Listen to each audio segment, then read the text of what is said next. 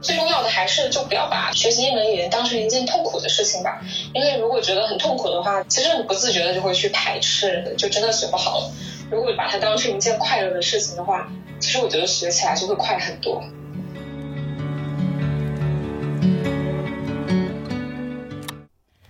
Hello，各位听众朋友们，大家好，欢迎收听临时生活，我是拉芳，我是阿拉。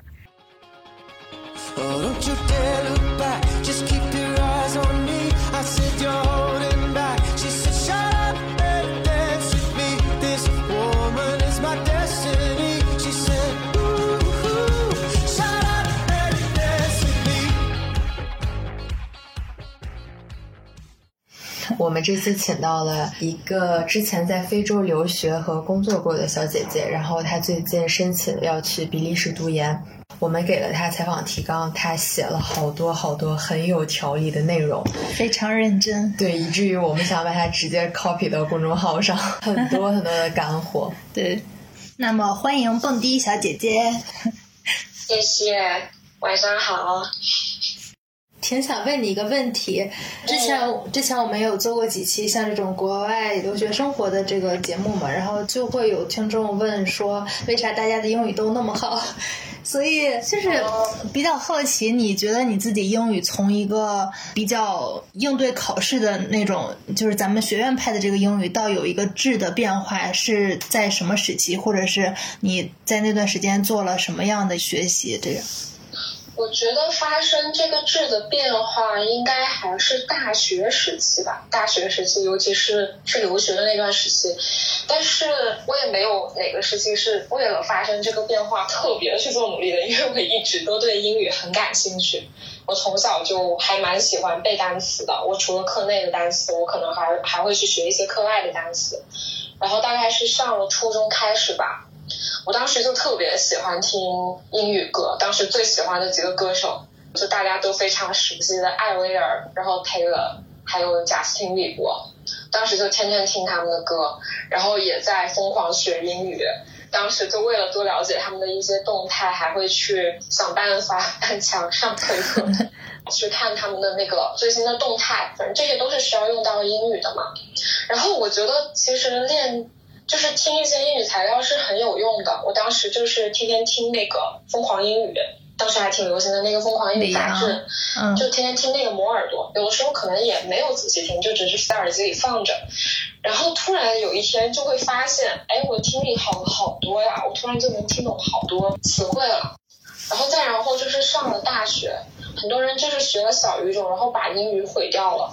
我也挺怕的，然后上了大学，我就也一直没有放弃学习英语。就四六级，我还是挺想考高分的，所以我也一直有自己在刷题啊、背单词呀。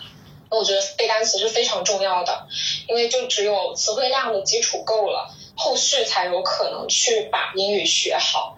然后我自己其实也一直很注重去听和说，就不只是读和写。因为我觉得就是这两种能力还是蛮重要的吧，我就一直蛮喜欢和老外聊天的，就是那老外也挺多的，我抓住一个就可以唠半天的那种。然后当时大学也会去周末参加英语角，反正就其实也还是花了蛮多的时间和精力的，就听说读写都要练到。嗯，然后后来去了坦桑的话，因为当时我们的心理水平不够嘛，嗯，主要还是用英语用的会比较多。当时也是就增加了我实践的能力。再之后，基本上就是可以就是使用英语去和别人对话了。你挺多次提到说你很喜欢背单词，那你背单词是哪种方法？应该不会是死记硬背或者是过目不忘吧？我我背单词一般就是。呃，我现在背单词一般就是现在不是有很多那种背单词的 app 嘛，我现在就会用百词斩，然后比如说我背了一个英语单词，我就把它抄在本子上，把它的英文和中文中文都抄在本子上，这样子我觉得可以加深印象吧。然后呃，抄在本子上，比如说我今天背二十五个单词，我背完了以后，在那个 app 上面过一遍，我再在本子上过一遍。但是其实一般。我真的就是那个单词，我抄上去读两遍就能记住。我觉得是因为你现在词汇量的基数太大了，你可能看到什么词缀呀，或者是联想呀，就是会对它比较敏感了已经。嗯，可能是的。反正我觉得最重要的还是就不要把学习一门语言当成一件痛苦的事情吧，因为如果觉得很痛苦的话，其实你不自觉的就会去排斥，也会觉得自己学不好呀之类的，就真的学不好了。如果就把它当成一件快乐的事情的话，其实我觉得学起来就会快很多。那有没有就是学着学着觉得学无止境？有呀，我一直都是这个想法，因为我觉得就是真的要学习的东西太多了。不过以前会觉得学习还蛮痛苦的，就是完成任务嘛，为了以后能够生存。到了留学之后，就反而会觉得学习是一件开心的事情，就学无止境没关系，如果能学一辈子，我也很快乐。好的，那我们下面就是干货环节，请蹦迪同学给我们介绍一下他的雅思是如何考到八的。我给大家讲讲我是怎么准备的吧。嗯，我准备阶段用的材料的话，主要就我是没有花钱的，我就是问我的朋友要了一些电子版的材料，因为我那边其实也不方便买嘛。我就是有了电子版，然后我打印下来自己练。主要用到的就是百词斩，我刚刚说过的，用来背单词。然后口语方面，我用到的是雅思哥。听力用到的是网络的那个语料库。然后作文用到的是那个有那种高分范文合集，就是现场考场的真的范文，还有就是剑桥雅思真题，这个是肯定要刷的。还有一个我觉得特别有用的是 Simon 的课程，这个 B 站上就可以找到。然后我推荐大家去看看他的口语和作文方面的课。然后呢，我再给大家讲一讲我自己的学习方法。因为我在打工嘛，我就不太能有那种非常完整的一整线时间去准备，所以我一般都是利用一些比较碎片的时间。呃，然后我们平时是八点钟上班，我一般就会早一些起床，我早上六点半起床，然后这个时候就同事还睡着，就没有人会打扰我，这时候我就觉得很适合去练听力，然后我一般会练习一到两套的听力真题。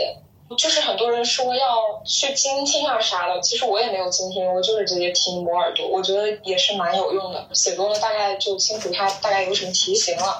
然后呢，听力真题练完了，对完了答案以后，再在那个雅思哥上面练习两到三套的口语真题。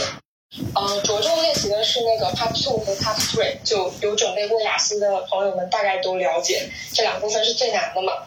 然后口语部分呢，它有一个技巧，就是雅思它是一个季度用一套题的嘛，然后基本上到了第二个月的时候，那个题真题就几乎全被盘出来了，然后雅思哥上面就全会有。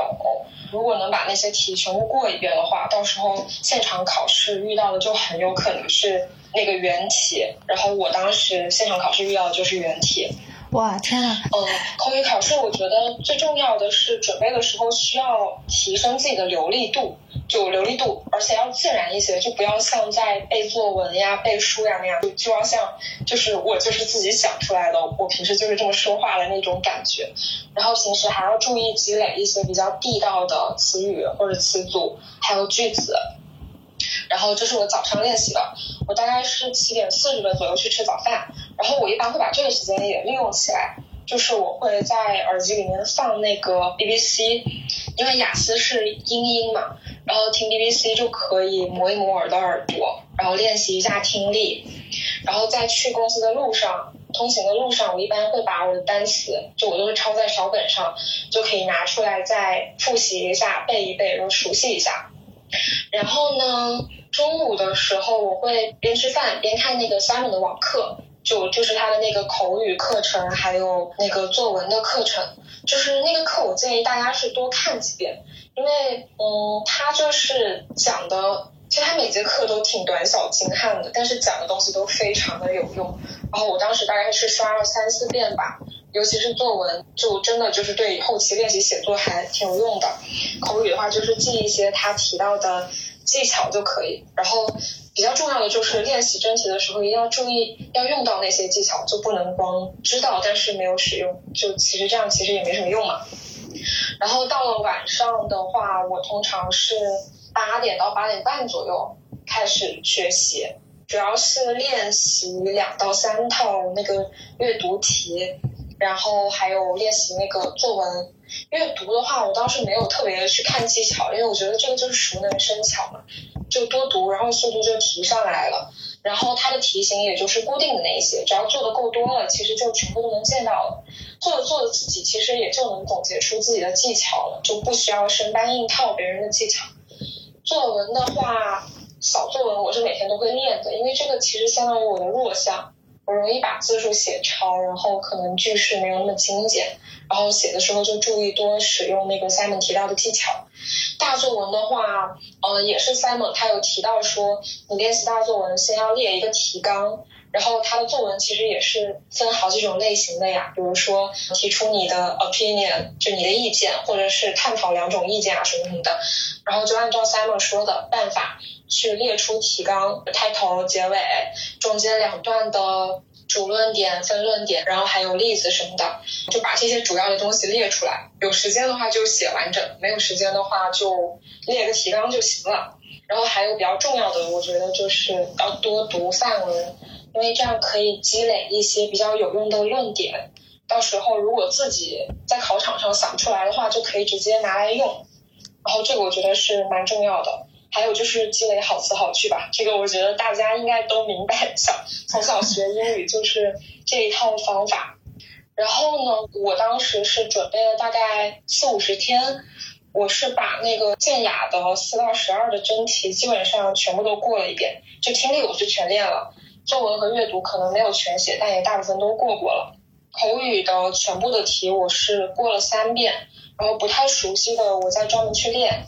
过了五六遍，然后等到上考场的时候，心里就不会那么慌张了，因为其实都知道它会有什么样的东西。我大概就是这样准备的。纯纯干货呀，朋友们！哎，那你像这个模式去准备这个雅思考试，大概自己这样学习了多久呢？嗯，大概是四五十天。其实再长我也有点支撑不下去了，还是蛮累的。我感觉你这个生活节奏太紧凑了，就基本没有什么娱乐的时间给到自己。包括吃饭的时候都在学。对，当时那一段时间我几乎就没有没有时间去玩，就我每天都没有玩手机啊什么的，周末就也在学习。不过就比较好的就是一次就过了，就不用 再被折磨。对，所以有可能大家没有考到很高的分数，或者总觉得自己一直没有什么突破性进展，可能确实是因为没有把自己搞得累到这个样子。不过我觉得就平时积累也还蛮重要的。我感觉我能花一个比较短的时间去考出来，也是平时保持读的多。底子有点。我觉得如果大家有计划，就有想要出去留学的计划的话，其实可以尽量早点开始去学英语，背背单词啊，然后看一点英语材料，其实还是挺有用的。是的。呃，我是考过两次雅思，然后考的分数都一样，然后也不高不低的。我是很头疼那个小作文部分，就它对对对这种描述性作文，我真的太不擅长了，就完全会有一瞬间大脑空白，不知道要怎么去说它。对，那个真的还蛮难的。不过我我觉得那个就其实也没有什么办法，就只有多练吧。对，练多了就知道它的套路了。对，然后我我的口语就是你说到的那个问题，就非常的不自然。我也不知道为啥考口语就会整个人，要不就像背的，要不就像端着的，就很没有办法像中文聊天一样那么自然。那我觉得你可以，你可以去试一试，看一下就是你在的城市周末有没有那种英语角的活动，那个其实还挺好的。就我以前去的，它就是会每周给你出一个主题，然后围绕那个主题展开一系列的讨论。还挺练习口语的，对，我觉得是可以搜一搜。录完播客我就去搜一搜。真的真的可以尝试一下，那个特别有用。对，还是得交流，你不使用，真的不知道你说出来的时候是什么样子。对，我觉得就其实他还挺看你平时的积累的。如果就光纯纯只是为了应试的话，还是蛮难的。而且应试你学完其实就忘了，留给你自己的那个进步空间并不多。嗯，对，就是考完试以后就过去了，然后可能当时就记下来的那些东西啊什么的又还回去了。对，艾拉以后我们用英语聊天。I think so。不，我们录完节目再开始，不用从现在开始。好，那我们就期待蹦迪到比利时读研之后，和我们分享一下自己新的生活体验，或者再来做客我们的播客，我们可以再聊一些其他的。好呀，我也超级期待。咱俩先提升一下英语先。My English is really good, thank you. 不，我要我要拿到雅思的八分。好的，我们先提升一下英语。嗯，加油！好，我们学英语去了。拜拜，拜拜下次有机会再聊。欢迎。